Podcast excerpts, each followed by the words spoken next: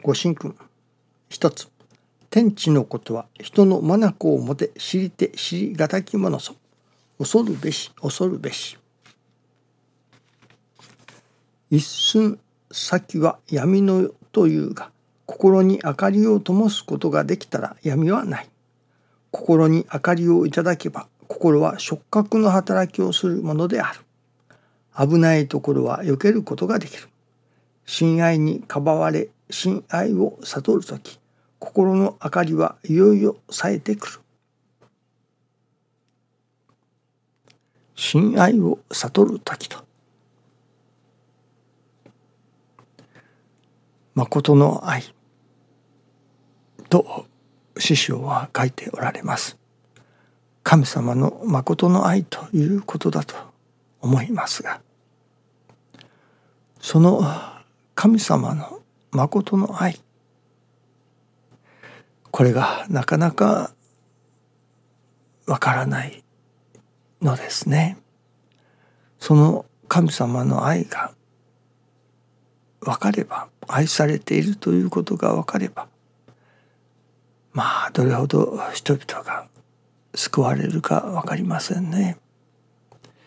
ところがなかなか神様から愛されているということを分からない。まあ頭では分かるのかもしれませんけれども実感として神様の愛を感じない。それはやはり神様から愛されている。私は神様から愛されているのだなと実感として感じることができたらもう人はその人が助かる。ことに違いはありませんね。どうやったらその神様から愛されている私であるということを感じることができるのかこれはやはりその神様のお働きをいただき実感として肌身に感じていく以外にはありませんね。いかに神様から愛されていると神様の愛を教えられ頭で理解したからといってなかなか心はそう動きませんからね。やっぱり実際の実体験を通してなるほど。神様が愛してくださっているのだな。神様から愛されているのだな。というようなまあフィーリングというのでしょうかね。そういう体験を積み重ねる以外ありませんね。その体験を積み重ねるということにおいてまあ教えというものがあるわけですけれどもその実は師匠大坪総一郎氏の研修のテープですかそのデジタル化されたものを編集させていただいておりますけれども中には雑音がひどいのがあります。ノイズがひどいわけですね。でそのノイズをなんとか取りたいとやはり思います。ノイズを取らないと何をおっしゃっておられるのかよく聞き取れないところがやはりあるからですね。で今までは無料の音楽の編集ソフトですかその音の編集ソフトでノイズをなんとか取ろうといろいろしてきましたけれどもなかなか思ったように効果が出ないそしてなかなか難しいところがあるのですね。ところがふとしたことから昨日そのノイズを取るソフトがまあ有料ですけれどもあるということでそれを購入させていただき試させていただきました。そうしましたらまあ今まで無料のソフトではそれこそなかなかどうしても取れなかったものが。その嘘みたいに簡単にノイズをまあ全部というわけではありませんけれどもその一部のノイズが嘘みたいに取れて聞きやすくなったのですね。びっくりいたしました。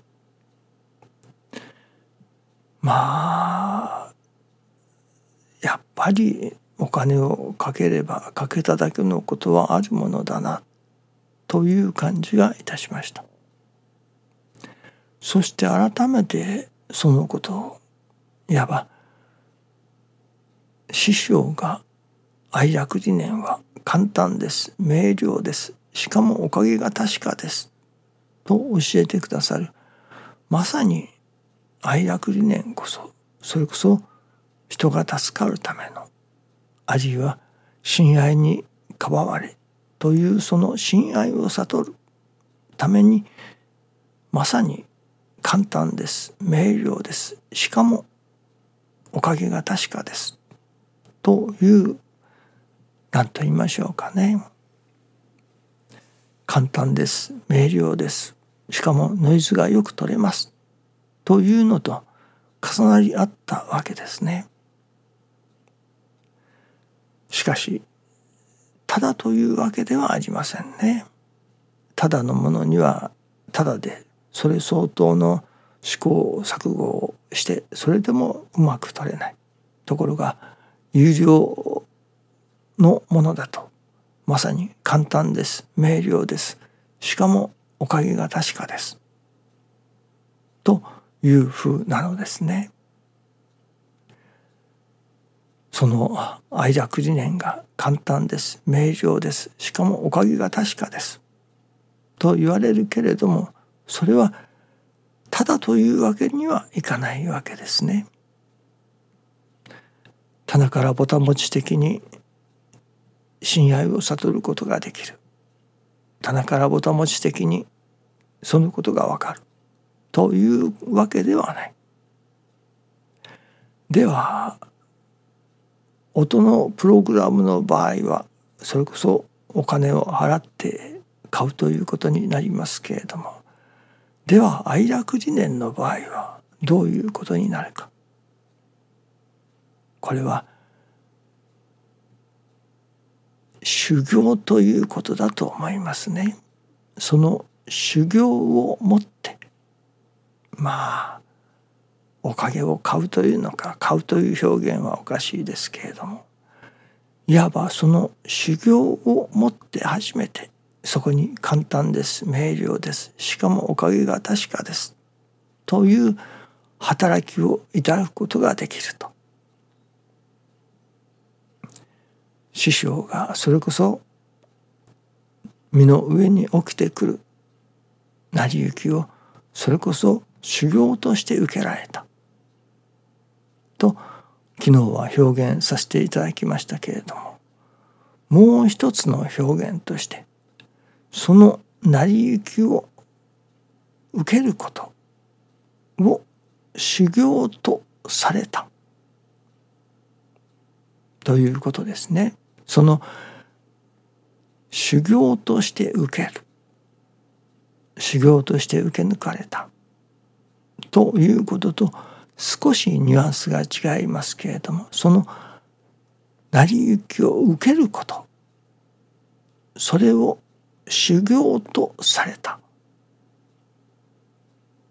昨日お話しさせていただいた後に改めてその聞き返してみてニュアンスが少し違うなと思いました。そして師匠はどちらかというとその起きてくる成り行きを受けて受けて受け抜く受け抜かれたそのことを修行とされたのですね。修行として受け抜くと少しニュアンスが違いますね。受け抜くことを修行とされたのです。この修行とされたというところがいわばまあ代価を払われたということにつながるのではないでしょうかね。なるほど愛楽念は簡単です明瞭ですしかもおかげは確かですだけれどもそこに修行なしにはそのおかげはついてこないということですね。その成り行きを大切にする尊ぶそのことを修行とするということなのですね。そこに初めておかげも確かだということになりますね。少し微妙なところですけれども修行として受けるというそこからその受けることを修行とするということですね。いわばそこに積極的な取り組みの姿勢が微妙に違いますね。師匠は大変修行精神をお持ちでした。ですからおかげをいただくためには神様の親愛を悟るためにはやはり修行の一つでもさせていただこうというその修行精神がいるということなのですね。その修行精神があって初めて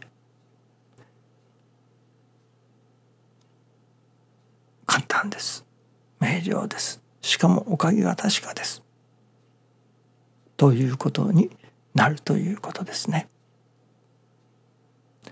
どうぞよろしくお願いいたします。ありがとうございます。